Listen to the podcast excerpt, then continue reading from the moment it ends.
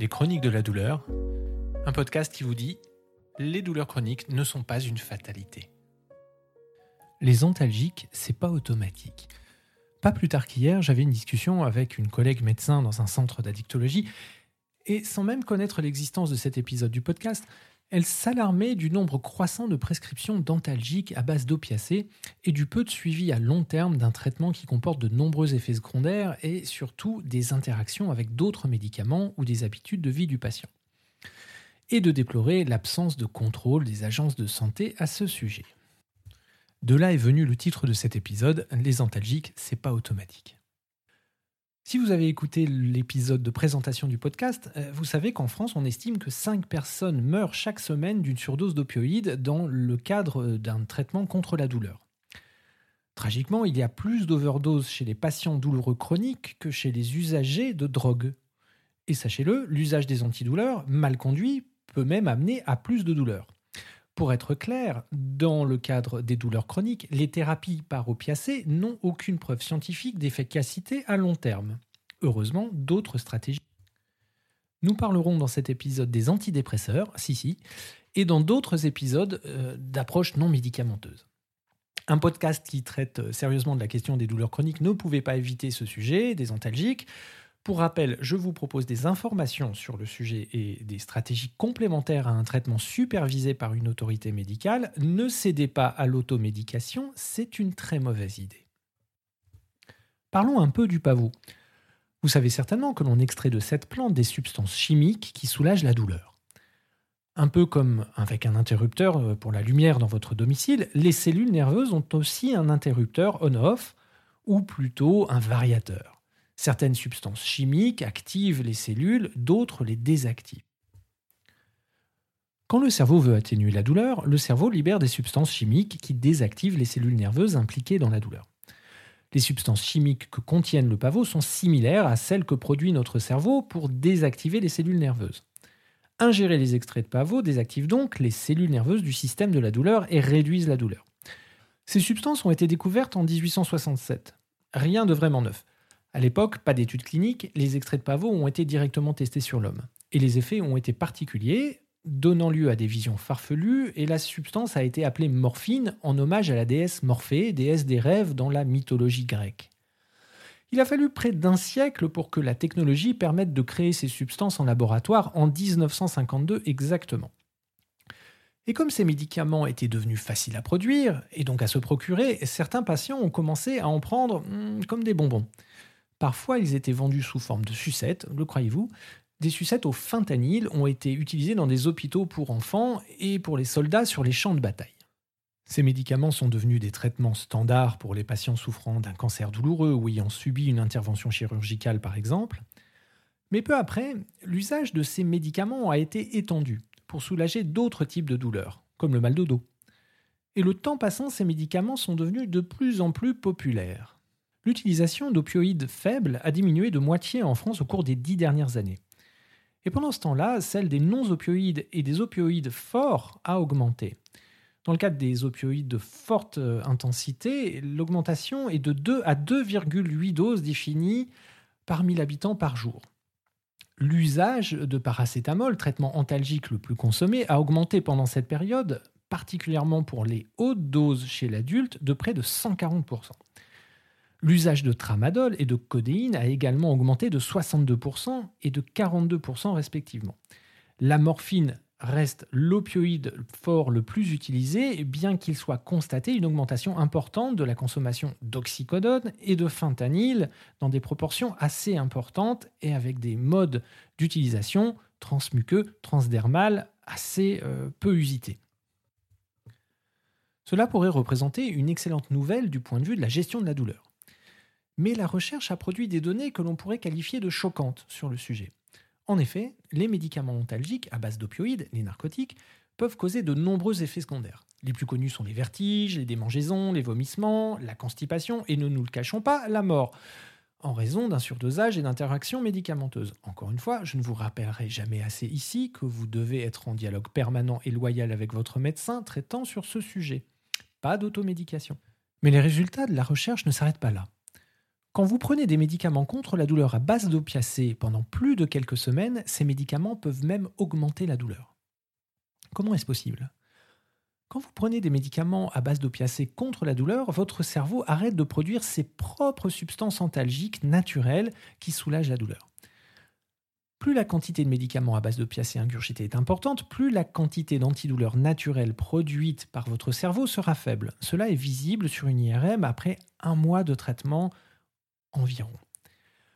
Seulement les substances que produisent le cerveau sont 20 à 30 fois plus fortes que celles contenues dans les médicaments et ne produisent pas d'effets secondaires. En plus, les cellules nerveuses ne réagissent pas bien à une prise excessive de médicaments antalgiques à base d'opiacés. Le récepteur des opiacés dans les cellules commence à dysfonctionner et même à disparaître alors les substances opiacées, qu'elles proviennent des médicaments ou de votre cerveau, ne permettent plus de réduire la douleur. C'est ainsi que l'on crée une résistance aux opiacés. On a alors besoin de doses de plus en plus fortes pour soulager la douleur. Ce phénomène est maintenant bien connu, et quand les médicaments antalgiques à base d'opioïdes augmentent la douleur, on parle d'hyperalgésie induite par les opioïdes. Résumons la situation. Quand un patient prend ses médicaments, il commence à se sentir mieux, et on dirait donc que le médicament fonctionne. Seulement, la fréquence des prises augmentant, le système de la douleur peut devenir hypersensible et perturbé. En 2016, le Centre pour le contrôle et la prévention des maladies aux États-Unis rappelait, je cite, Les bénéfices à long terme d'une thérapie par opiacé ne sont pas prouvés scientifiquement en cas de douleur chronique. Avec ces informations, de nombreux médecins sont en train de réduire leurs prescriptions dentalgiques à base d'opiacés. Évidemment, les patients, et peut-être vous-même, auditeurs, auditrices de ce podcast, vous pouvez vous sentir très frustré par cette information. Néanmoins, et en dépit des recommandations générales, il existe un petit groupe de patients chroniques qui peuvent tirer profit des opiacés. Si vous prenez ces médicaments, il y a donc des questions auxquelles il faudrait penser et dont il faut que vous discutiez avec votre médecin. Après plusieurs semaines de traitement, votre douleur a-t-elle diminué? Est-ce que vous vous sentez globalement moins bien au lieu d'aller mieux? Avec ce traitement, êtes-vous capable de pratiquer davantage d'activité physique? Devez-vous prendre plus de doses ou des doses plus élevées pour que votre douleur soit soulagée? Les médicaments à base d'opioïdes sont-ils l'unique traitement dans mon cas spécifique? Une question particulièrement intéressante est quelle est la dose la plus faible que je peux prendre? Effectivement, à long terme, de plus petites doses d'opiacés peuvent même s'avérer plus efficaces que des doses plus élevées. Évidemment, vous devriez être attentif aux effets secondaires de ces médicaments et aux interactions avec d'autres médicaments ou substances. Notamment, quelle est ma consommation d'alcool? Celui-ci augmente les risques d'effets secondaires. Quel est mon passé ou mon présent avec la nicotine? Les fumeurs et les vapoteurs aussi ont des risques plus élevés de développer des problèmes avec les médicaments antalgiques à base d'opiacés. Et enfin, est-ce que j'ai déjà eu des addictions par le passé, ce qui implique une vulnérabilité liée à la prise de médicaments à base d'opiacés? Je vous ai promis en intro que nous parlerions des antidépresseurs. Eh bien voici.